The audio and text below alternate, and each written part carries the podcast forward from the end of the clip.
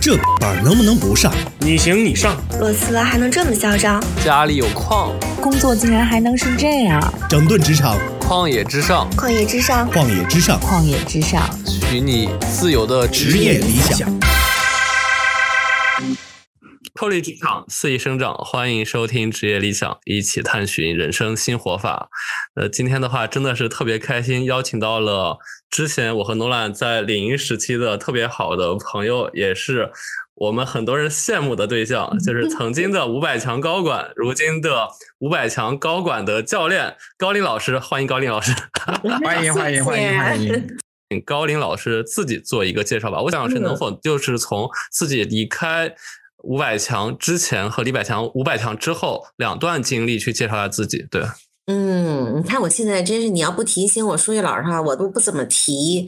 离开企业之前的事儿了，因为我发现了，对，就是你一旦创业了以后，你就会发现以前在那个公司里那点屁事儿都不值得一提，就嗯，没有什么表达欲关于那一方面。但其实也不能这样，因为你的确你的今天都是你的过去累积起来的，你不能说你吃了第三个馒头，你就说前面两个馒头都白白吃了，对吧？嗯嗯，我。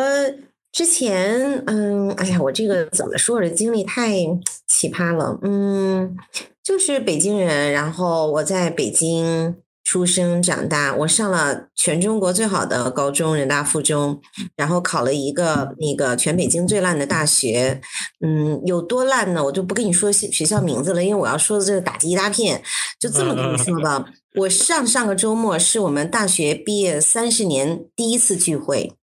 你就这么想吧，一个好学校，他肯定会经常聚，就只有很烂的学校，他才会从来都不聚，因为大家嗯都不想沾包嘛。就是，但是可能现在就已经三十年过去了，就就就就哎呀，也就都释怀了啊。我后来我们见面才发现，大家都是调剂去的，嗯，然后后来我就嗯，就大学毕业我就憋着说，那我肯定要出国留学，就是这个我得。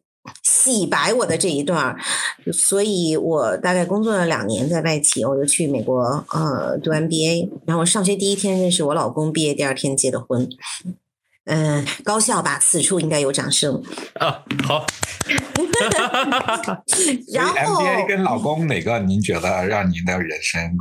啊，我觉得是 MBA 耶，真的，因为我是觉得那是我人生第一次感受到，原来你是可以自己改命的，嗯，就是从零到一，你就是自己可以创造一个现实出来，我觉得那个还是挺有成就感的。老公这个事儿，他是有点儿那个机缘在这里头的，对吧？嗯。嗯，然后我就就是管培生进了一家五百强企业，所以想当年我也是管培生，好不好呀？嗯嗯哇嗯，然后后来我就呃待了两年，其实管培生很多的压力的，嗯，就是你会觉得你要是不 perform，就好像很对不起公司。反正我后来两年以后就离开了，我就去了摩托罗拉。然后嗯，二零零四年的时候，我是作为。呃，expat 就是外派员工回到了北京，还挺神奇的，嗯，然后，嗯，就一直在摩托之前做 IT，嗯，然后做我们呃 IT，先从中国做到嗯亚太，从亚太做到亚太和欧洲，然后做到 global，后来我就觉得，嗯，真的是这种 internal 就是内部的这种。角色做够了，然后我就特别想转型，然后正好有一个机缘巧合，就是摩托手机部卖给了 Google，然后我就哎就运作了一番，然后就转型去了做政府关系，就是一个这是我的第一次非常非常狗血的一个转型，嗯，然后做了差不多四年多，我就呃自己出来，其实一开始没有想说创业，我觉得。我现在觉得很多所谓创业的人，一开始根本就没有想那么明白，他只是事后说，显得自己好像很英明。我那个时候仅仅就是想做一个自由职业者，只不过你就做着做着做着，这摊子越做越大，然后最后就变成了从一个人就变成了现在有一次教练有三百多个嗯国际认证的教练，然后我们就变成了一个平台型的企业啊，就走到今天。嗯，当时是有职业倦怠了嘛？觉得说啊，哦，何止是倦怠，有没有职业厌恶这一说？其实我觉得那种倦怠，并不是来自于说，好像就是年份的累积，并不是说我做了十几年、二十几年我就倦怠了，不是这样子。其实我认为倦怠就是找不到意义，嗯就是你不知道你自己为什么要爬起来，嗯，干这件事情。你唯一能够解释的就是，就是挣钱，嗯嗯。但是，就老实讲哈，我就想想说，假设我非常非常非常需要钱，那我觉得我可能也不会倦怠，因为挣钱就是工作的意义。如果是这样子的话，但偏偏其实那个时候我也四十多岁了，就是还是有一定的积累，就不会说我今天辞职就明儿我就就吃不饱饭那种的。所以你知道，人一有钱就开始想的多了，然后就开始七想八想，就觉得哎呀，说这工作真的，这你你也不是讨厌他，但是就是觉得好像并没有充分的发挥自己的优势和热情，所以这也是为什么我。一直对职业第二曲线这个话题非常非常的有热情，因为我自己经历了这一段儿。就我觉得，假设当初我在那个卡在那儿的时候，那种焦虑的时候，哪怕有一个人，哪怕真的就有一个人来跟我说说，你其实不用着急，你还有职业第二曲线呢，你还可以重新开始，我就不会那么焦虑了。但是我当时就觉得好像自己又干不了别的，就只能干这个，但是又想干别的，然后就又迈不出去那一步，然后就开始又开始 PUA 自己，觉得自己怎么那么怂，就陷入了一个无限的这样的一个循环，所以其实还是挺挺难过的那。是什么让您就是迈出了那一步？既然既然也没有人找到你，也没有人激励你，那是你自己自我激励吗？还是自我的觉醒？就是你知道，我们做教练的时候有一个改变公式，就是讲的其实就是你要改变的时候，基本上就是三个要素，一个就是你肯定是有各种各样牵绊，对吧？有各种阻力啊、比如说来自于金钱的，来自于家庭的，比如那时候我妈，我妈就说说那个我我要是再辞职，我跟我老公我们俩就大眼瞪小眼喝西北风吧，这就是我妈当时的看法。但是你还有另外一个因素叫做 dissatisfaction，就是你真的就是对现状特别特别的不满意。然后还有一个因素就是愿景，嗯，然后最后一个因素就是迈出去的第一个那小步。就假设你的这个愿景和你这个能迈出这个一小步，和你的这个不满意大于了这个阻力，你就会发生改变。但是如果所有的这些没有大于这个阻力的话，那你就一直会待在这里。我当时觉得我是那个对现状的不满意已经大于那个阻力了，就属于我我不管了，反正那个我知道前面就是这个路也不怎么。平坦，但是我已经不能再忍受了。我觉得我每天早上起床都要，好像就是坐在床上，我先把我的脑袋拧在我的脖子上才能去上班那种感觉，就迈出了那一步。但是你说我那时候有什么愿景吗？我想明白我要干什么了吗？并没有。那您还记得您当时提出辞职的那个场景吗？以及辞职后的第一天，您干干什么？哦，我可记得了。我提出辞职的这个场景其实没有什么特别 surprise 的，因为我已经我们当时？对，而且我们当时你都不知道，我们当时很多，因为我们摩托拆分各种的，我的很多同事屁股都没挪弯儿，就已经拿了好几次的 package。结果我我这么说，你肯定会觉得特别凡尔赛，因为我是老板的红人儿，所以老板就一次又一次，每次裁员的时候把我给保下来。他就不理解我其实是特想被裁，我特别想要拿 package 走，但是他不理解呀、美国人怎么会理解这个东西啊？我跟他说了好几次，我想走，你能不能让我走？但是真的走了的时候，其实还是挺，我记得特别清楚。我当时去中国移动办我的那个 SIM 卡，因为我要把它从公司转到自己个人名下嘛。然后那个移动的 营业厅的那个小姐就问我说：“你想办什么套餐？”我当时就愣了，我心想说：“我哪知道？这都是以前我秘书弄的事儿。”然后我就只好从那个排的那个队里面出来，给我秘书打了一个电话，说：“哎，我应该办什么套餐啊？”然后他才跟我说。然后我办完那个卡出来的时候，我记得因为我的离职的 last day 是五月十五号，我记得我就站在那个呃移动的那个门口，五月十五号，你知道，就是春天春风吹过来。我当时就站在那门口就想说，从此以后我就是一个没有单位的人了，是一种开心吗？那个时候是兴奋还是？我觉得是百感交集，就是又开心又兴奋，有一种那个小孩儿第一次离开家出去上大学，就那种感觉。嗯，哎，高林老师，那时候是你工作第几年？我比较奇葩，我是十六岁上的大学，二十岁就大学毕业了，所以我从企业里面出来的时候四十二岁，所以你算吧，刨出去中间读了两年 MBA，我就是整整工作了二十年，还蛮长的，其实。当然了，真的是蛮长的，所以你们现在工作个五年就给我喊你们职业倦怠了，我就觉得我我我我十年了，文彦老师十五年了。对，但但其实我也我也特别想问这个问题啊，就是有很多，比如说现在有很多年轻人啊，他三十岁了，他就说他特别焦虑，他觉得他的人生被定义了。然后当然还是现在最热门的是三十五岁的这个焦虑，也是到处你看到处在说，我不知道您怎么看啊？您到二十年的时候您才开始焦虑的？其实没有，我我大概是三十五岁的时候。开始好像觉得我这人生就这样了嘛，我好像还是有这种想法。我三十七岁的时候就做了一个，呃，我现在回过头来看，觉得特别正确的事情，我就是去呃英国读 DBA 去了。嗯，就是虽虽然那个其实是当时公司送我去的。但是我们即便是公司送去的，我们那一波人，嗯，大概二十个人开始，最后毕业的就只有三三个人，嗯，就是能坚持下来，其实还是挺不容易的。而且我那个时候去读那个工商管理博士，我都不知道为什么要读。所以我其实现在哈，我会觉得说，有的时候我们总是觉得，总是要把这个做这件事情的意义想明白。我那天在微软的时候还跟大家说这个，说有的时候我们要问自己的问题不是 why，是 why not，就是我为什么不呢？你很多的事情你在当时当刻你是想不明白的，你就去做就好了。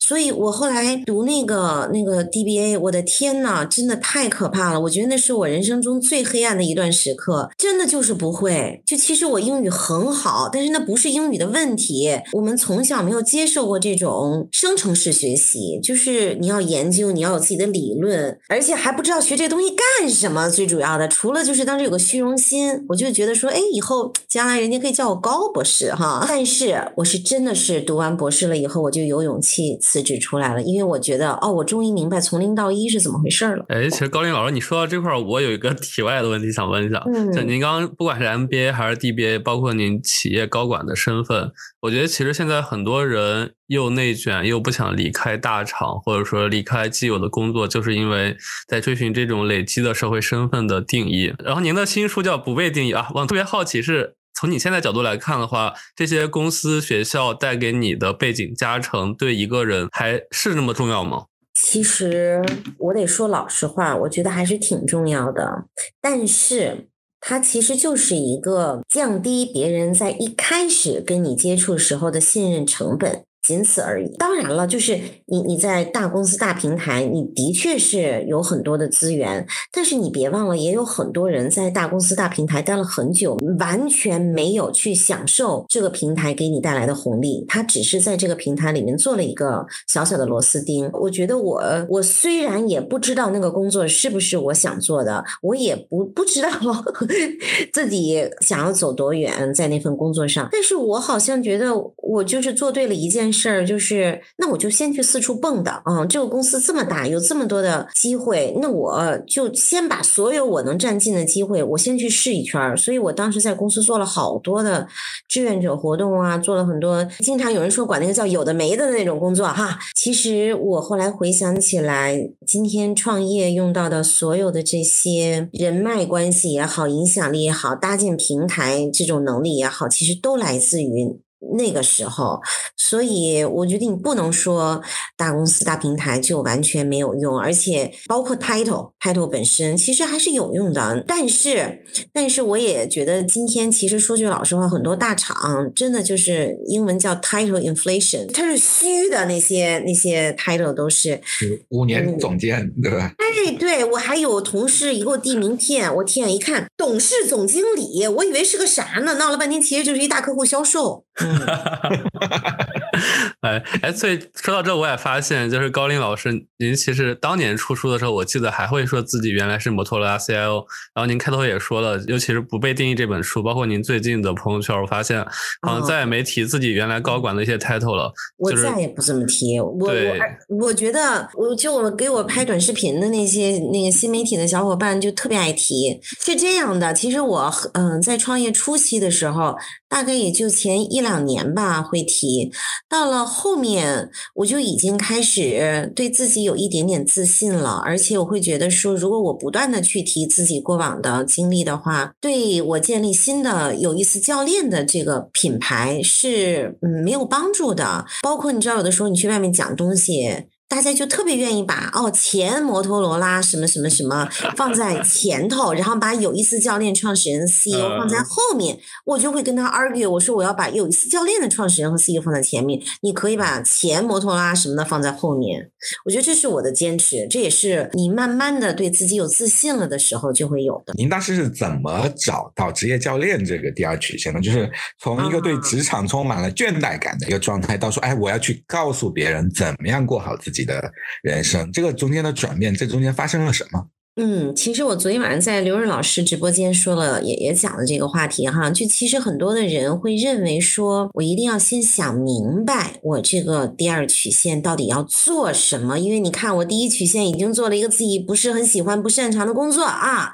来，那我要好好的去想想我的定位，但是定位不是想出来的，嗯，想想都是问题，做做全是答案。就是当你在想的时候，你想一个，你就会觉得，哎呀，这好像也不行；再想一个，哎，好像那个也不行。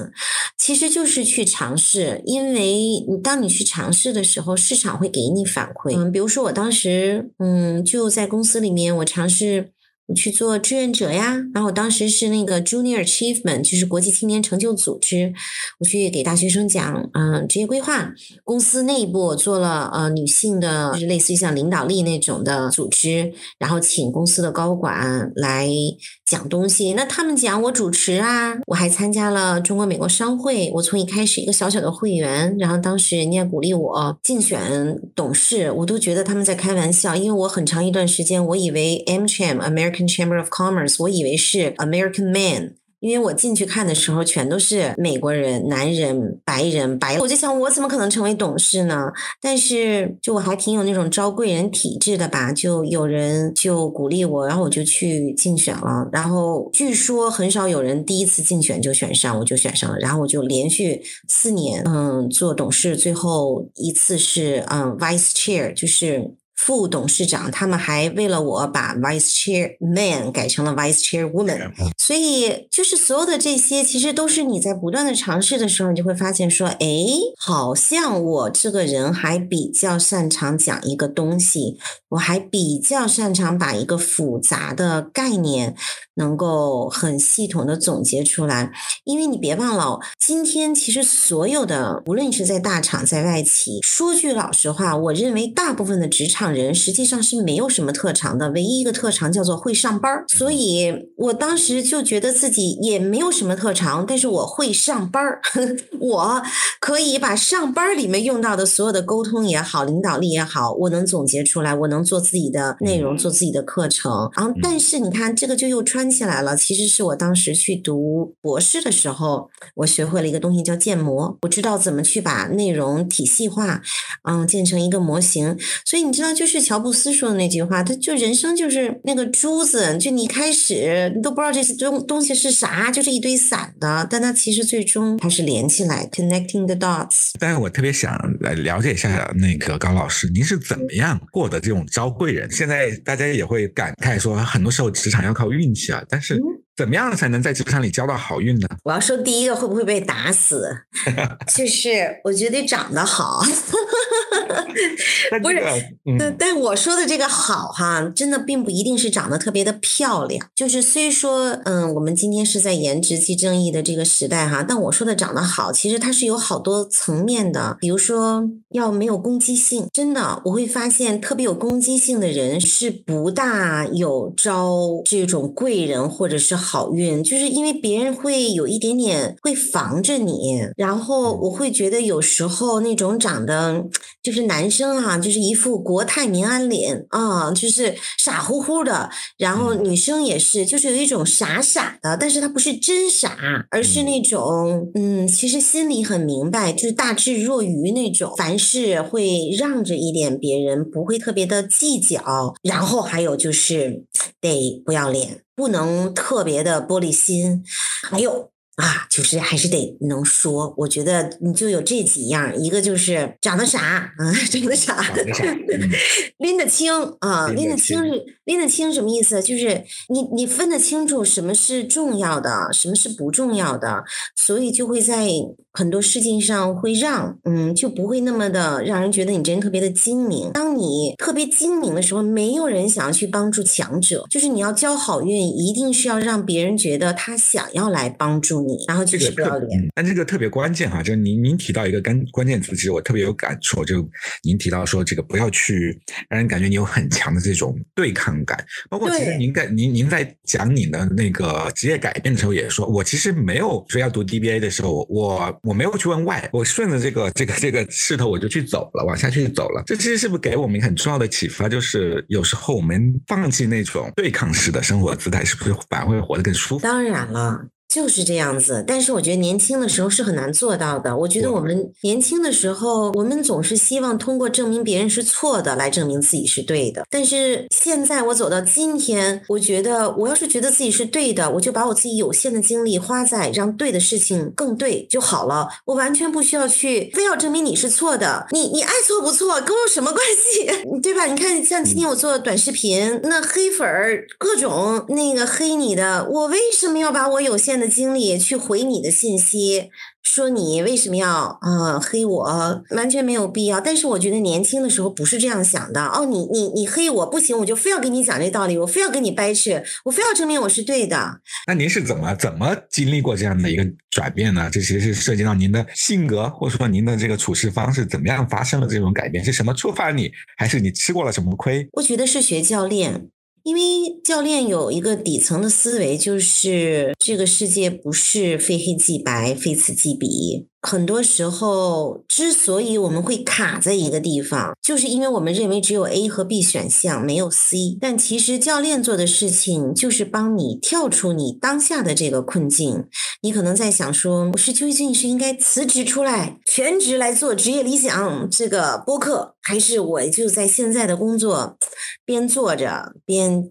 心里也非常的不爽，嗯，但是其实你可能就完全没有想到，可能有另外的一个 option，就是，哎，那你怎么能让你现在的这个副业，在这个过程中获得的能力去加持你的主业？你完全也可以，不必要非要在 A 和 B 中间去做选择。所以，就教练有很多这种，就让我慢慢的理解了，哦，我。其实真的不需要做这个二选一，而且你知道，我们做教练，我们经常去教练别人。像我做高管教练，我只做 C level 的，你就会觉得哇，怎么这么聪明的人都 C level 了？为什么次跟你说这件事情的时候，他还是这么的？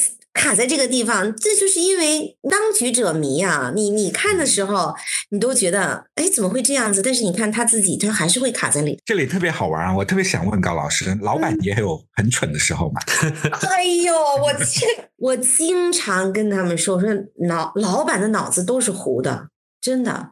就你千万别以为老板什么都知道。这世界就是个巨大的草台班子啊！就你老 板，很流行这句话，这对呀，你老板就是草台班子，人家谁上头总部或者是他老板塞了一个七拼八凑的剧本给他，说照这个去做，然后你老板拿着剧本，其实你老板也没怎么琢磨明白，但是他没办法，他只好拿着破剧本来指挥你们各种演，其实演半天他也心里慌，然后这个时候你还把他说的东西当圣旨，那你。这出戏能好吗？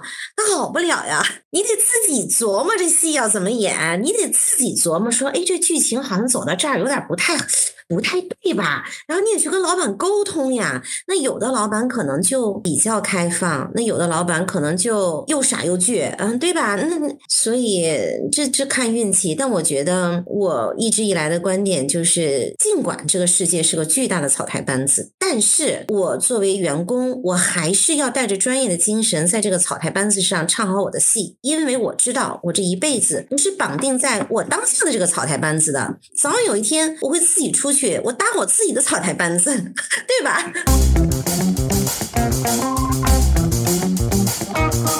哎，高林老师，刚刚您说到当教练这件事儿，我就特别想问，就是也是一直我心里的问题啊，就是教练这条路选择了您，还是您选择教练教练这条路？因为这个其实作为您的人生第二曲线，好像是您从离职一开始就选择的道路。我不知道您当时这个心理的动作是怎么样的？我觉得都有。其实我当时没有想做教练，我当时想的是做培训。哦，因为我会说呀，我那那时候，但其实我没有离职之前，我就已经去学过一次教练，所以我在教练这件事情上进进出出了好几次。然后我第一次去学的时候，我学的是共创式教练 （co-active），我记得特别清楚，是一个以色列的老师。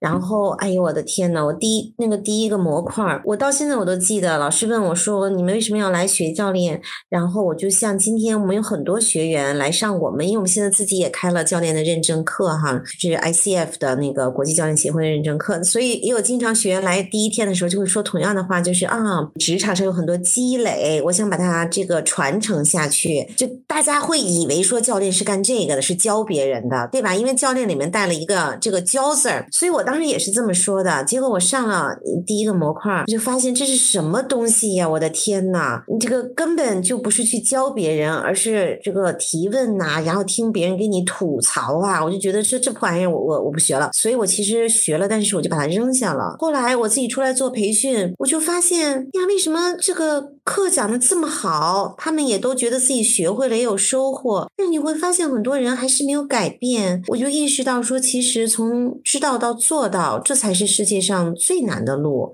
而这中间根本不是知识不够、技能不够。就是因为你的思维模式如果没有改变的话，那你给你再多的知识技能也没有用呀。所以我就又回去学教练去了。然后这一次我就学明白了，然后就开始去嗯做教练。所以今天我也是，就我一开始先讲课嘛，然后又去自己做教练。然后时间长了，你当你自己变成 IP 的时候，你肯定要做的下一个动作一定就是你怎么能够去 IP。所以我就开始去教别。别人怎么去做？培训教别人怎么成为教练，所以你那一刻其实我理解是更多是自然而然的跟随了内心的想法，然后包括这些年也都是这么一步一步来的，也不是说某一刻外界的环境对您的影响，是吧？我觉得是，嗯，所以我就还是坚持认为人就是要走起来，因为你走了第一步，你就能够大概看清第二步，然后你就有了第三步。但是所有的那些第三步、第四步、第五步都不是你在第零步的时候。能想出来的特别好哈。那高老师，我还是想追问一下，就是您说的这个从知道到行动，就是从认知到行动这一点，能不能给我们展开说一下？因为这个我发现是大多数人的一个痛点啊，尤其是聪明的当下很多聪明的这些想上进的职场人的一个最大的困惑，就是我知道这个道理，我也知道那个道理，而且我天天看很多的道理，但我该怎么行动呢？我好像就是差那么第一步，或者是我就是背不下去，怎么办？答案都在不被定义的书里。好，我我一定要买一本来看。举一个例子，嗯，就是因为其实。首先啊，我为什么写不被定义这个书？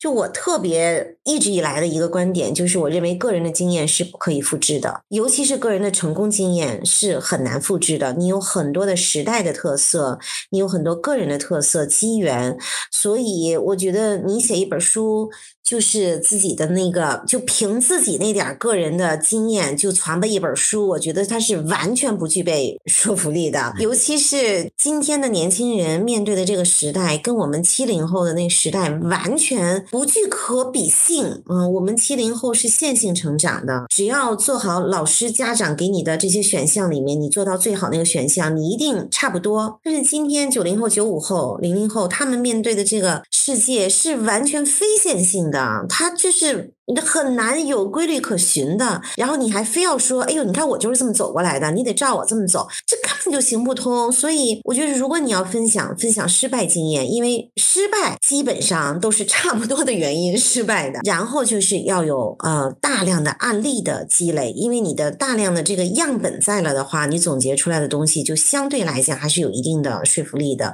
所以不被定义这里面书里面有很多是我的教练的客户，我的学员从他们身上总结出来的这些东西。所以回到你刚才那个问题哈，从知道到做到，我有一个客户，他是一家药企的总监，然后他当时呢来，其实也不是他来找我，都是通常哈找教练就是 HR 来找我，嗯，就是因为。想把它再提拔一下，提拔到你想哈，再往上走，就基本上就是中国区总裁这个水平。但是他还差着一步，差着什么呢？就是他跟平级的同事关系好像都不是特别的好。但是你想，他未来要走到中国区总裁这个，他的影响力，这种跨部门沟通，这种需要非常的好。然后我就。被叫去做他的这个教练，然后我们首先哈先做就是测评，然后去做这种三六零的这个访谈，对吧？所以我其实访谈了他的老板，我访谈了他的评级的同事，我也访谈了他的下属，然后他的其中的一个下属当时的一个反馈。觉得他就是老板的工具人儿，然后我后来在跟他沟通的时候，我就把这个反馈，当然我没有原封不动的这么说哈，我就稍稍微还稍微 sugar coating 了一下，包装了一下，跟他说，然后啊，我记得特别清楚，当时我们也是视频，他当时就捂着他的胸口。说扎心了，怎么可能？我对他们极好，怎么可能？说我是工具人，嗯，他自己觉得他对他的的自己的下属特别的好，他也觉得自己是一个很好的领导，但实际上他的下属根本没有觉得自己被看到，自己被领导怎么说呢？就是有那种很深的那种链接，所以他知不知道要去做一个？关心下属的人，他当然知道，但是他做到了吗？他没有做到呀，对吧？所以，那我们做教练是干什么的？我们做教练就是要让他提升他的自我认知啊。所以他特别不服气。然后后来我跟他第三次教练的时候，我就跟他说了这么一句话：我说你知道吗？咱俩都已经第三次教练了，从始至终到现在，你没有问过我一个。关于我的问题，你对我一点都不好奇，你从来都没有问过说，哎，为什么你以前是在五百强做高管，你为什么后来去做高管教练啦？对吧？这种问题它不是你能装出来的，就是发自于你对一个人真正的好奇呀。我说你从始至终，咱俩都见面第三次了，你从来没有问过我这个问题，你没有问问过任何关于我的问题。然后他当时就愣在那儿了，说是吗？所以。那好，来，你看啊，现在我们自我认知提升上去了，那我们接下来要干什么呢？你是不是一定要有一个行动啊？所以后来我们那一次教练结束的时候，我们就有一个。小小的行动，我说那就下一次。每一次你跟你的下属谈工作的时候，无论你谈任何什么事儿，你要先坐下来了以后，你要至少先问他一个跟工作没有关的问题，然后他就真的这么去做了。然后他真的这么去做了以后，他每一次回来跟我都会汇报，然后说，哎，他发现了什么变化？他发现他下属什么变化？他发现他们之间的关系什么变化？就是这样子开始的呀。所以你说教练他有什么神奇的？他也没有什么神奇的，他其实就是。帮你看见你看不见的东西，帮你去制定一个小小的一个改变计划，然后从那儿一点一点的开始。非常好啊！那给我们每个人的启发是不是也是说，我们要有这种觉察力，以及说我们要去善于听别人的反馈，然后从反馈中寻找行动的力量，还是什么样的道理？道理是这么说，但是说句老实话，今天敢于说真话的人已经越来越少了，你不觉得吗？是的，在职场上想听到真实的反馈这件事情，的确真的是非常难。所以现在有人来跟我要反馈，我心里想什么吗？你有没有给我钱？我为什么要跟你说？不是我贪财，而是我跟你说哈，没有花钱的反馈都不会当回事儿。对对，嗯，你同意吧？啊，这就这和我们俩去超级猩猩一样，你没有花钱去健身的话。就每次花那个钱，我才会好好健身。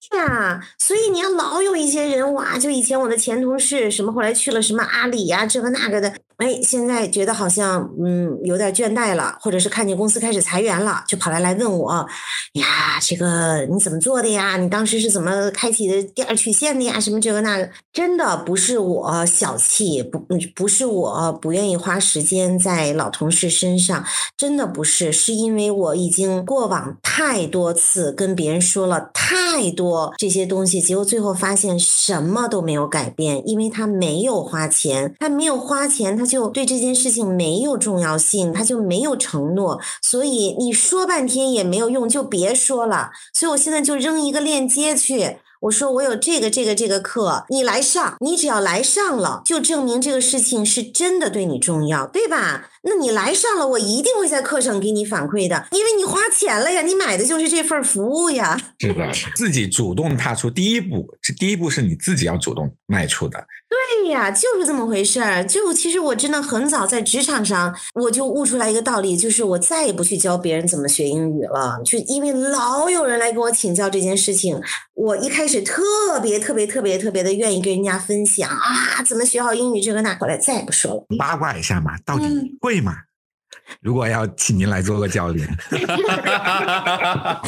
呃，我我以前哈，我老觉得还挺贵的，一个小时一万五。但是我后来把它放到这个公司整个的它的营业额去算，我觉得一点儿都不贵。假设你能够帮助一个高管能够提升他的。无论是他的领导力，他的沟通的效率，像我最近教练的一个高管，他刚来中国都没几个星期，根本都谈不上什么效率了，他还没有展开任何工作。但是假设我能够帮助他节约他的能量，减少内耗，嗯，这本身我觉得就是在给公司降本增效呀。你想想是不是这么回事儿啊？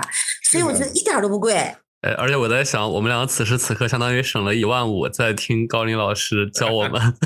可不是你们一万五乘以二好吗？你们对，还有我们的听众，这些都赚大了。对，哎呀，那那呃，我还，但是我还是要回到这个职场的环境中哈，因为很多的职场人他面临就是说，他要当领导，他肯定要去给别人反馈，甚至他要 coach 别人。那在这个过程中，您觉得他该怎么样？是不是可以从做教练这件事情上得到一些启发，或者您有什么建议给到这些人？我觉得呀，首先哈，我经常说，就是中年男性的油腻。都是从好为人师开始的，千万不要好为人师。就即便是今天我学了教练，我做教练，我曾经刚学教练的时候，你知道吗？哎呦，逮着谁都恨不得教练谁，恨不得抓着我们家猫都要去教练它，就觉得 哇，我这要拯救全人类，就靠我了。对啊，这真的。但是我后来才发现，教练这件事情你是要需要被邀请，别人没有邀请你。来帮助他，不要上去就好为人师，去跟人家讲，去哎呦，我看到了你的一个什么模式，这个那个的，我。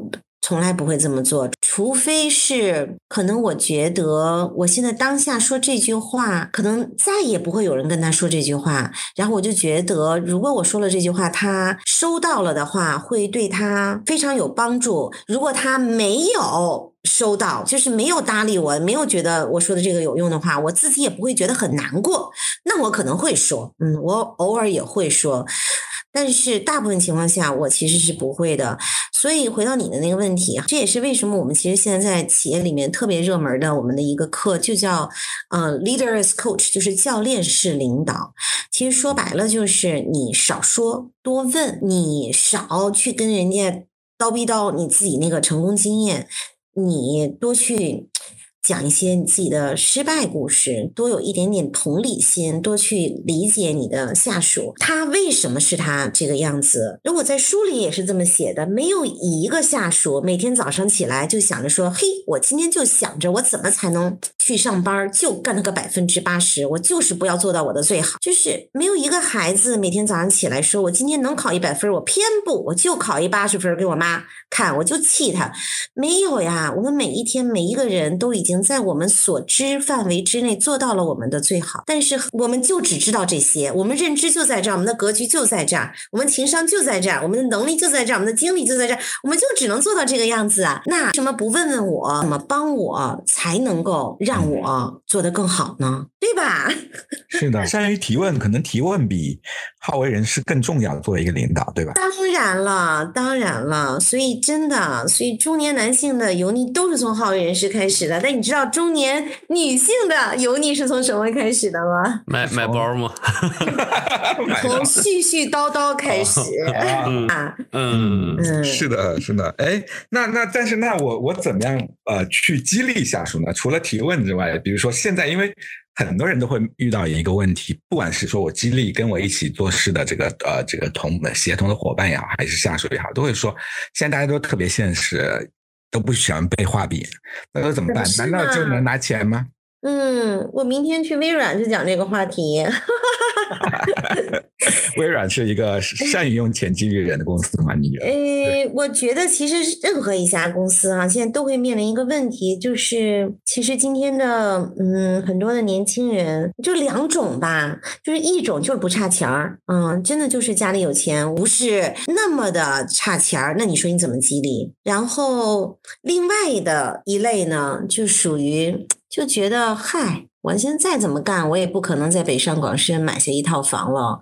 我，你跟我说这些有什么用呢？你你你你把饼画的再大，他他我也知道，我也不可能能挣得到那么多钱啊。所以你也很难激励。所以今天的领导非常难当。嗯，在课上我经常会跟这些领导说一句话，说不是现在的年轻人。难管是以前的领导好当，不要把这个锅都泼在现在年轻人身上，说他们难管。因为以前你们当领导的全是我们这种七零后、八零后，又听话又好使，对吧？那人现在他就不听话。那怎么着吧你你他的人的这个自主性他出来了，这才是一个正常人应该有的样子嘛。那你现在就才需要学习领导力呀。是的，那您觉得怎么样才能有这种领导力？或者我我举一个例子啊，就是大家老爱说这个领导要有权威，你不能把情绪写在脸上，你要看起来很凶的。有的有的真的就觉得说，我要看起来对吧，也能拿得住，能镇得住场面。你怎么看这个这个领导该有什么样的情绪，该有什么样的一个状态？我觉得啊。正好相反，我认为今天的领导是需要理性思考、感性表达的。我为什么写故事力那本书，就是因为 storytelling 讲故事这件事情是需要调动右脑的，它是一个感性的表达。嗯，从影响力的角度来讲，一种影响叫做推。就是我推着你干，我催你干，对吧？我用权威压你，这些都是推。但是另一种影响是拉，就我吸引力法则，我吸着你，我就是有，要不然我就是特别有个人魅力，你就是愿意跟我干，有没有这种人，对吧？咱们是不是都见过这种领导，就是特别有个人魅力，你真的就是拼死卖活，我就是想跟你干，这是一种；要不然就是你就是会画一个大饼，一个大的愿景，你就觉得。反正别人说不信，他说你就信，你就觉得这个愿景是值得去奔赴的。那这些都是靠拉，所以权威就今天你老靠这权威，这个我觉得年轻人其实不怎么买账权威的。所以我们今天在领导力的课程是教领导要淡化权威，反而是要淡化权威的。嗯，你要自嘲，要自黑，嗯，要适度的表达情绪。因为一说到情绪这个大话题，这个不被定义的书里面有好多关于情绪的内容哈，就是因为大家对情绪有太多的误解，比如说会认为啊情绪化非常的不专业，对吧？啊，尤其是女性经常被贴上情绪化的标签儿，但其实情绪不等于情绪化，的确情绪化。嗯，不专业。你突然这个 说风就风，说雨就雨，这有点吓人哈。但是我有情绪，怎么我就不不能有情绪了呀？情绪是一种资源呐。那这个您能不能给我们结合一些场景来讲一讲这个情绪？它它它可以不能情绪化，但是可以有情绪。因为很多时候，比如说我在对于普通的职场人来说，我在会上被人给阴阳怪气的说了一顿，那我该怎么表达呢？或者在这个工作中，我该我该领导说我很想要一个东西，或者我很不喜欢一个东西，那这个时候很多人会告诉说，你跟领导谈话不能有情绪，你得心平气和的告诉他。那你会一心平气和的告诉他，你会发现说啊，回头来好像自己想说的那个力度又没表达到，大家就处在这种纠结中。男性在这方面有男性的问题，女性在这方面有女性的问题啊。咱们上有各种各样的偏见，比如说，嗯，男性。就是反而是不大能够接受，嗯，特别有情绪的男性，嗯，就会觉得我好像记得之前看过一篇文章，叫做什么张一鸣已经戒掉了情绪，就是他是一个什么高手啊，对吧？你好像都看过那种文章哈，什么真正的高手早已戒掉情绪啊，类似于这种。啊我有一次去一家大厂培训，特别搞笑。我们当时做一个呃练习，其实是有一点行为风格测评，就让大家站位哈，就是我不知道你们做没做过，它是一种行为风格，就是那猫头鹰啊，那个老虎、孔雀和考拉，你们做过那个吗？没有做过，但是好像有印象，就是看你属于哪种动物类似这种。哎，对对对对对对对其实那然后就来了一个学员，他刚进这个房间的时候，我感觉他像是嗯孔雀，就是有一点点挺爱表现的，然后挺哎这个嘻嘻哈哈的那种的哈，跟谁都打招呼啊那种，满脸堆笑呀。但是在这个我们做这个站位的时候，他就非说他自己是猫头鹰。嗯，猫头鹰是什么呢？猫头鹰就是一种特别数据，嗯，非常的看数据，非常理性，非常决策偏慢，但是非常的有那种批判性思维，但不大有那种感情，就是大是这样子。他非说他自己是猫头鹰，然后他们同学就嘲笑他啊，说说你是不是这个对自己的自我认知有问题呀？然后他就在两边来回徘徊，嗯，一会儿觉得自己是孔雀，一会儿觉得自己是猫头鹰，后来。我就结合他之前的表现哈，我就问了他一句，我说你是不是觉得猫头鹰会？比较符合大家对这个职职位的认知，而你可能自己可能更天生是一个孔雀，但是因为你一直以来想要装成是一个猫头鹰，以至于你现在也搞不清楚你到底是猫头鹰还是孔雀了。然后他就突然看着我，他说：“高原老师，我知道你为什么一个小时一万五了。”所以哈。就是我，其实你知道我是怎么看出来的吗？我意识到它有可能是一只假孔雀，是因为他在上面讲故事的时候，他一直没有看下面的人，他一直跟别人的目光是非常闪烁的，非常游离的。见过这种演讲者，他看观众的上方，对吧？对，所以哈，其实真的那种孔雀不是这样子的，真的孔雀是巴不得你看我，你看我，你快看我，那个看我呀，对，对 呀那种的，所以就是我觉得他是有一点点分裂了，他已经不太知道他自己到底是什么了，但是后来他就跟我说，他说我们在大厂里就是被训练的。大家都要是猫头鹰，呃，我发现我们的猫头鹰可以就是升得更快啊，就是，然后。大家就开始全往这个模子走，就都已经忘了自己原来是什么样子了，所以最后就变成什么了呢？就变成，因为特别搞笑，就是后来我们招的这个新媒体的负责人哦，就是我们群里的那个，他就是从正好从这家公司来的。然后我回去我就跟他说，他就说，他说这很正常呀。他说我们在大厂里面，我们之间同事之间那个呃跨部门沟通。根本不是在跟人在嗯沟通，我们是在跟角色，就是角色对角色，不是人对人在沟通。你能听出来这两个之间的区别吧？就是当角色对角色的时候，就是没有情绪；但是人对人一定是有情绪的。所以，高老师这里我就特别想打断一下，因为想回应一下，就是很多时候我，比如说我在职场，因为我以前也在外企受到了一个叫做专业主义训练，就是你要忘，比如说你在做律师，或者我们以前做。做，比如说我们做公关顾问或什么的时候，你要站在你客户的角度考虑问题，你要提供专业的意见，你不能被自己的个人情绪所影响。其实我我会受到一些这样的专专业性训练，你的领导会告诉你，这样才是专业的。你要带，你要你是在用这个角色跟你的客户在沟通，而不是你自己的个人情绪在跟客户沟通。嗯，对，这是真的，这这的确是一个很普遍的一个一个现象。对呀，所以你要来学教练。是的，是的。我们要让你，呃，其实书里面也讲了哈，就是《不被定义》书里面其实也讲到了，就那几步嘛。就你第一步，你是要先觉察到自己有情绪。嗯，现在。基本上，大部分的人最大的问题就是根本还没有觉察到自己有情绪，就已经嗯过去了。因为你会觉得说我不应该有情绪，那我就过去了。但是实际上，你的情绪是被不是过去了，是被压制了。嗯，他在其他地方还还是会爆发的。比如说，为什么有的领导会 PUA 下属？他有情绪呀。对吧？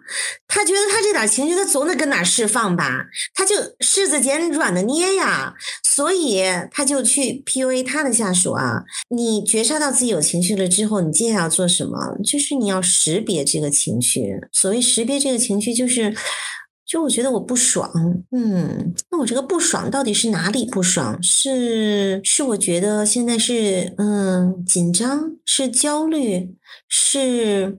嗯，感觉到自己没有被尊重，是觉得想要嗯表现的好，但是又担心啊，就是你所有的这些情绪，它其实都是来帮你去理解自己。理解自己当下的需求，那你理解完了以后，这时候你就要做一个选择。那我现在有这个需求，我是表达还是不表达？我是在当下表达还是在事后表达？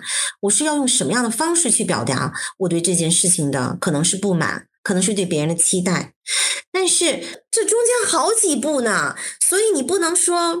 因为情绪不好，所以你就全都 bypass。那你很有可能你在该表达自己的需求、该表达自己不满的时候，你根本就没有去表达这个东西，你就错过了。你错过了以后，你会在其他的时候以其他的更恶劣的方式去表达出来。所以我一点都不认同说有情绪就等于不专业。我认为是。不会合理的表达自己的情绪，那等于不专业。但是你要走到表达情绪前面还有那么多步呢，你连那几步都没有做，你怎么能就一下子就说啊不应该有情绪？你你你去听，你就原来就知道说啊，我们每一个人其实都背负了太多的东西，就是也是我们传统的这种职场文化，或者是这些职业训练，可能在。是出了某些某些比较比较重要的问题了，就是导致我们比如说对领导力的理解，对于什么是专业的理解，是什么是一个好的团队协作的一个理解，都可能发生。嗯，对呀，我觉得这跟咱们的文化什么的都有关系。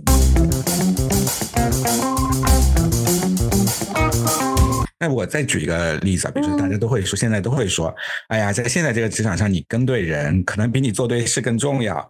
那这个时候你就你要选对一个人，然后领导说什么你就照着做就行了，等等的这种说法，我不知道您怎么看这个？呃，你何谈这个？如果说呃，我我是要奔着去跟对人这个目标去去做我的职业的成长的话，我怎么去寻找到我的第二曲线？我怎么呃像 Bill 说的这个寻找到这个人生的旷野的呢？好像都变得很冲突了。我我说一句招骂的话哈，嗯，其实我觉得你没有做对事儿，你根本就没有跟对人的那种选择权。只有先做对了事儿，去选择你要跟对什么样的人。所以，我们一开始一定就是会有一些领导就是非常的傻叉儿，但是很不幸，我们在年轻的时候自己就是没有那么多的实力。去选择跟什么样的人去什么样的公司，那没办法，我们就先夹着尾巴做会儿人。我跟着傻叉领导，我还能学会，也会学会很多东西呀，对吧？你你最起码你可以学怎么才能不成为一个傻叉的领导，怎么对付傻叉，对吧？可以学会啊。然后你本事大了，你就有了选择的空间。那你就可以去跟对人，而且，所谓什么是对，这个判断力是我们在无数次大大小小的选择中去慢慢的锻炼的。对人对事儿的这种判断力太重要了。就是今天创业，你看我们所有的商业的决策、战略的决策是关于事儿，但是你团队、客户。下属就是你所有的东西，它都是关于人。那你这些判断力不都是在第一曲线的时候积累的吗？所以我们在第一曲线的时候，觉得，尤其是在大公司哈，我们干点什么干不好，就觉得是领导不行。公司不行，平台不行，产品不行，下属不行，你其他部门同事不行，反正都不行，就只有你行。但其实你真的出来创业了以后，你发现所有的不行，最后全是你不行，你谁都赖不着，人人是你招的，对不对？赛道赛道是你选的，项目项目是你做的，你到那个时候，你就只有面对真相。所以我觉得，真的就是所有的改变都是从。认清自己、接纳现状开始的，你只要不自欺欺人，你就可以改变。但是如果你一直就觉得全是别人的问题，那 谁也帮不了你。你 刚提到一个又一个特别重要的关键词，叫认清自己。就是我其实现在有很多的这个广告也好，或者我们做很多的这些呃鸡汤文，都会看到一个词，叫做你要为自己而活，比如说为自己而工作，对吧？追求自己想要的生活。我会觉得说，好像这一代的年轻人都会觉得自我意识很强，但是我就想请教您，自我意识跟说我怎么。正确的认知自己，怎么看见自己，怎么接纳自己，这中间的 gap 到底在哪？自我认同的这个问题，从心里不往那么深说吧，咱们就嗯浅显的道理，其实就是自我认知，它是两个方向，一个是向外看，一个是向内看，嗯。我们向外看的时候，去追求的肯定就是我要嗯做嗯更多的事情，更大的 bonus，更高的 title，更闪亮的呃车子，更大的房子，更多的票子，对吧？这些其实都是我们去向外看的时候啊。当然，在这个过程中，我们就积累了能力。但是向内看就是更难的一件事情，因为你向内看的时候，你要看到自己的很多的模式。嗯，比如说我从小到大，我有一个姐姐。我姐姐长得特别漂亮，嗯，而且学习也特别好。然后我小的时候呢，就是长得也不好看，学习也不好，然后就老被老师和家长比较。所以，就是作为那个被比较的人，就我一定会从小就有一个模式，就是特别想要想要赢。想要 胜过别人，就是你一直活在比较里，就一直对啊。那这样的一个模式，就它跟随我很多年，而且我也必须得承认，在我的职业生涯的前半段儿。实际上是给我带来了很多的好处，因为它会让我不想要输，我想要赢过别人，我想要跑过同龄人，我想要怎么怎么样，对吧？它的确是一种力量，就是哪怕虚荣心本身也是一种力量。但是我们想一想，这样的一种力量能够坚持多久呢？对吗？那你看，我现在都已经现在五十多岁了，还如果靠这个往前，他根本不可能走得远呢。所以，当你向内探索的时候，你就会看到说，哦，原来我有这样的一个模式。那我现在，比如说下属说到了一个不同的战略方向，或者是我特别兴高采烈说了一个好的点子，结果被下属一泼冷水泼过来的时候，那我的下意识就是想怼他呀，我就是想证明我对呀，我就是想。赢过他呀，对吗？但是因为我学习教练做教练，我帮别人向内探索，那我自己肯定多多少少也得具备这个能力啊。所以我会有那么一刹那会停下来，会想说：诶，我先要说这句话，究竟是想要真的去探讨这个问题本身，还是我其实就是想证明自己是对的？哦，那我要意识到自己证明想证明自己是对的时候，我立刻。就可以停下来，就会想说，嗯，好像原来又是这个模式，那我就会听我的下属说，那你先说说你这个看法，对吧？刚才你说到的那个啊，我想活出自己的样子，你活出自己的样子，其实你都没有去看见自己，你都不知道自己真正想要的是什么，又何谈活出自己的样子呢？所以，其实这就是为什么有的时候你会发现，好像把年轻人扔到一个旷野里，他反而会迷失自我，是因为其实我们每一个人都是在不断的碰撞这个边界的时候，才知道什么是你真正的边界。该走的路还是得自己。趟过，然后从中觉察、发现自己的，然后最终才能找到自己。是的，嗯，就像小孩儿，假设你家里有小孩儿，你说你是把他扔到一个房间里，他自己会觉得有安全感，还是你把他扔在一个旷野上，说哎去自己玩去吧？哪个对他来讲有安全感？他其实还是想要一个有边界的东西。我们从小到大被父母、老师。教育让我们好像一直就不大有选择的那种自由，导致我们就认为说，哎呀。要是我们有无限的选择，我们一定会很幸福。但是我是从这条路上走过来的，我知道当你有无限选择的时候，其实是很迷茫的。我刚从企业里面出来的时候，我觉得我能讲课，我觉得我能讲所有话题。我今天去讲讲沟通，明天我去讲讲领导力，后天我去讲讲思维，然后我还讲过什么？可以讲讲美妆、形象管理啊？那倒没有，我对我还讲过 design thinking，我连就是各。各种各样的东西，然后我想了半天，我也没有找到自己真正的那个定位。但是我以为说，哇，今天我终于可以没有人管我了，我想要选择什么就选择什么。你以为那是一个？特别幸福的事情吗？其实不是，其实很痛苦，因为你要为你所有的选择付出代价。值得鼓掌的一个观点哈，就是当天天在谈啊，我们想财富自由，我们想这个野中自由的这个时候，我们有没有准备好？我们怎么新的这个指南针在哪里？对吧？我们怎么去探索？真的，当我们从不停的追求考试、追求排名，然后再追求一步步的晋级，再到突然把你扔到旷野上的时候，我们能做什么？我们该怎么准备好？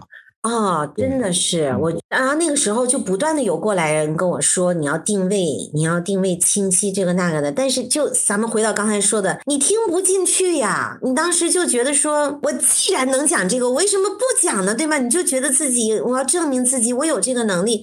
所以我有相当一段时间，我觉得我自己就像是一个从来没有被家长允许吃糖的一个小小女孩，进到了一个糖果店，然后我就看着。那些五彩缤纷、五花八门的各种各样的糖果，哇！我简直就觉得说，这个也想吃一吃，那个也想舔一舔。然后你猜怎么着？很快就 sugar overdose，吃太多的糖了，就嗯，然后就晕倒了，然后就醒来以后就发现说，还是要学会选择，但是。就很不幸啊！我们在企业里的时候，没有去锻炼这种选择的能力，也没有机会去干这个，因为我们那个时候不需要操心定位的问题，我们的职位就是我们的定位。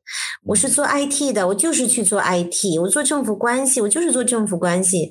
我从来没有需要操心说我要做一个，还要做一个什么样的政府关系？我就在我这个公司这个行业，我就只能做这样子的呀，我就没有没有去探索这个事情。所以这就是为什么我今天鼓励所有的职场人都要开启一个副业，就是因为我认为你只有开启一个副业，你才会去做这个探索，你才会去 build 这一部分的肌肉呀，否则的话你就永远都不知道。问一下高老师啊，就是你怎么保持这么旺盛的精力的呢？你看书写了一本又一本，直播做了一场又一场，这个。我真的太可怕了！我昨天那直播从晚上八点做到十一点多，我的天啊！我才知道，就是直播，只要你开着，就永远有人进来；只要你开着，你就一直就有人在买。我的天呐，然后就一直在说说说说说说，我我我当时有没有觉得累了？对，其实有耶，有我我因为那屋里面有点闷，我其实当时有那么几几个。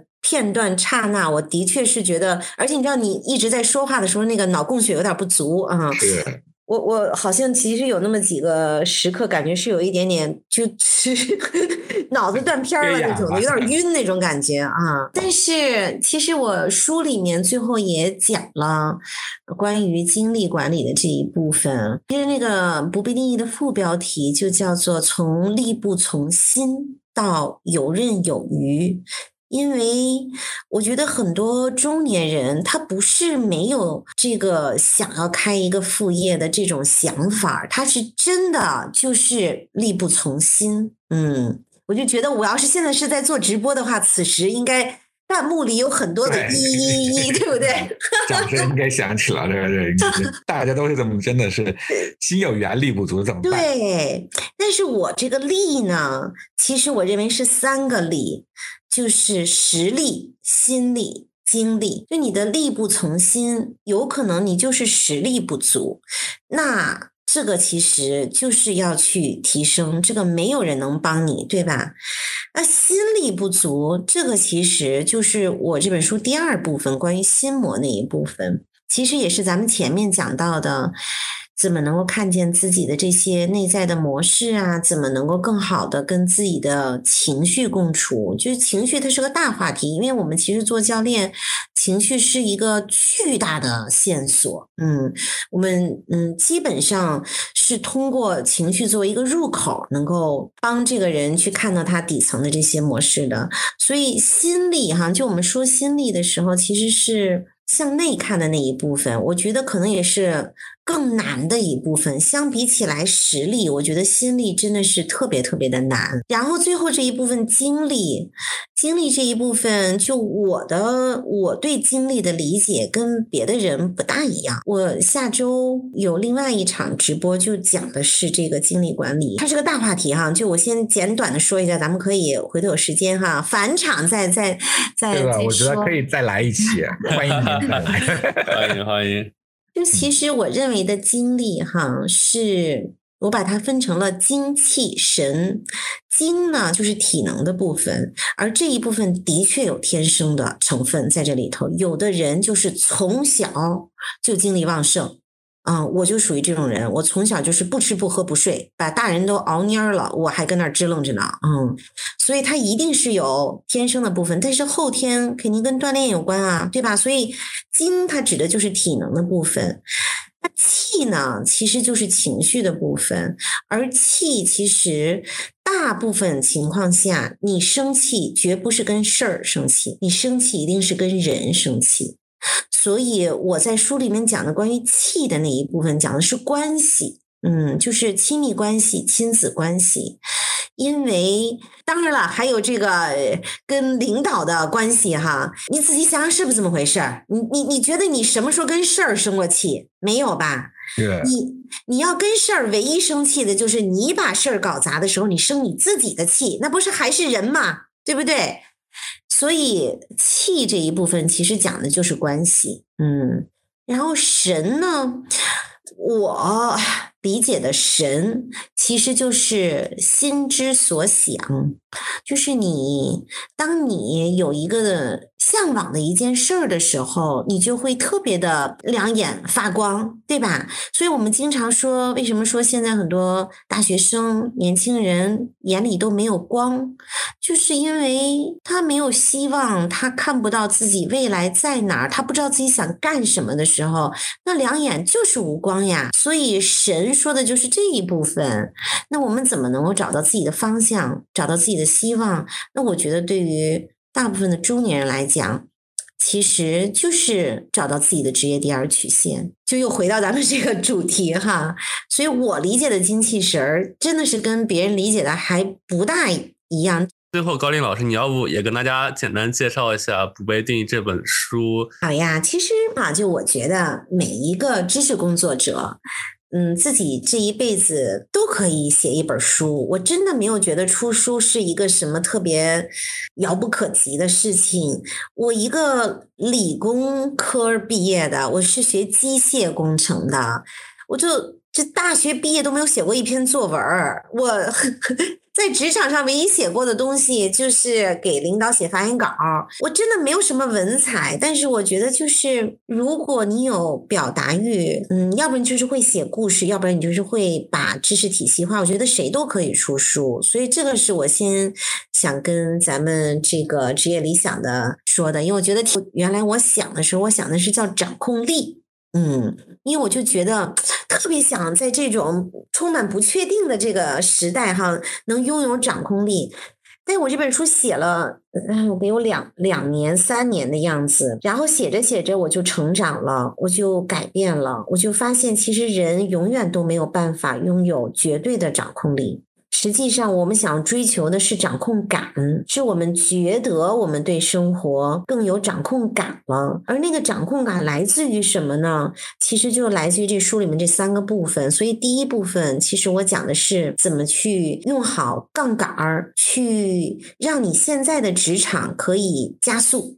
然后我还讲了关于金钱、关于权力，为什么要拥抱金钱、拥抱权力。所以第一部分其实讲的是这一方面，就是怎么能让你的实力。放大，然后第二部分就是讲到刚才我们说的心力的这一部分，因为其实你仔细想一想，所谓的掌控感，它其实是一念之间呢，对吗？那可能很多人非常有钱，非常有实力，非常有权利，他还觉得他对生活没有掌控感呢。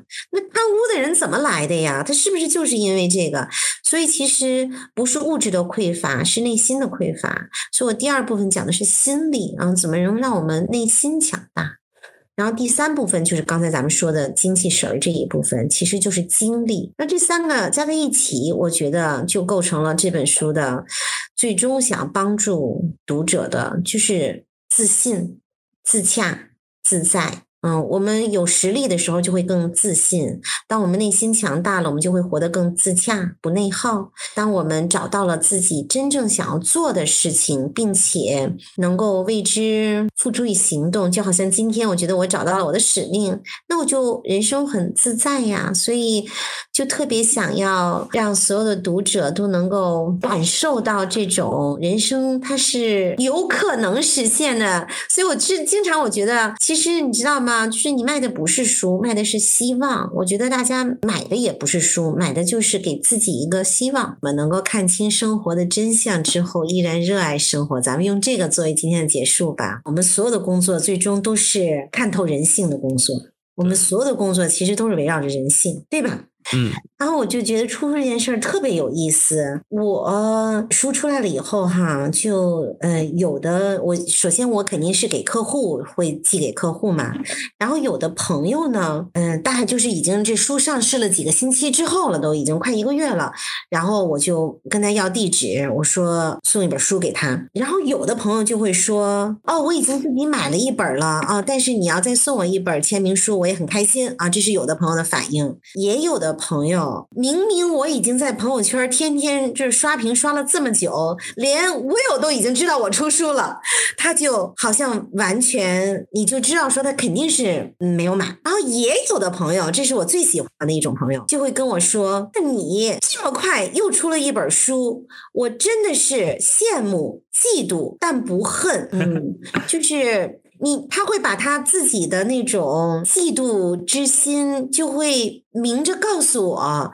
让我感受到说，哎呀，天哪，好像是这么一回事儿。就是你想作为朋友，你会觉得说，我怎么就不如高林？为什么他老出书？你知道吗？就是人是人就是这样子，就是你可以过得好，但是只要你过得不比我更好。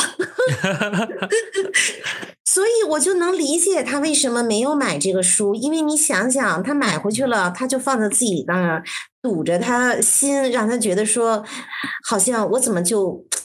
我也挺厉害的，为什么我就没有出这个书？就会很自己 PUA 自己，所以我就看清了，哇，这其实就是人性啊！就是实际上最后你会发现，全是陌生人在买我的书，而你真的身边的朋友买的没有我想象的那么多，真的就是只有很少的朋友是几十本、几十本的买，买完了以后，要不然是给自己的团队、给自己的员工，所以就让我看到说，哎，这就是人性。但是你说。我看到了这样的人性以后，难道我就说啊，你们都是什么玩意儿？为什么要嫉妒别人？你们怎么就看不得别人好？并没有，真的并没有。嗯，我觉得说，嗯，原来有的时候我们有的时候会给身边的人带来无形的压力。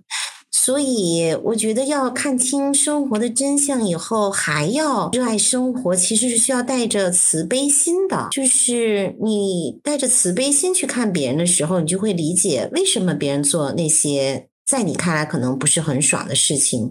同时，你带着慈悲心看自己的时候，你就会放过自己，你就会不会不断的 PUA 自己，你就会接纳你自己的努力，也接纳可能努力之后没有结果。这是我今天晚上听到很多次，而且非常让我觉得有感触的一个词。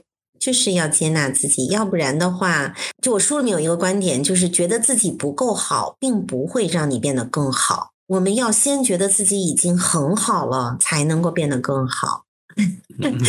是的，就看清生活的真相后我们热爱生活，但是我们以我们以一种不抵抗，但是更更加接纳，然后更加能够去，反而能够去向上生长的方式去生活。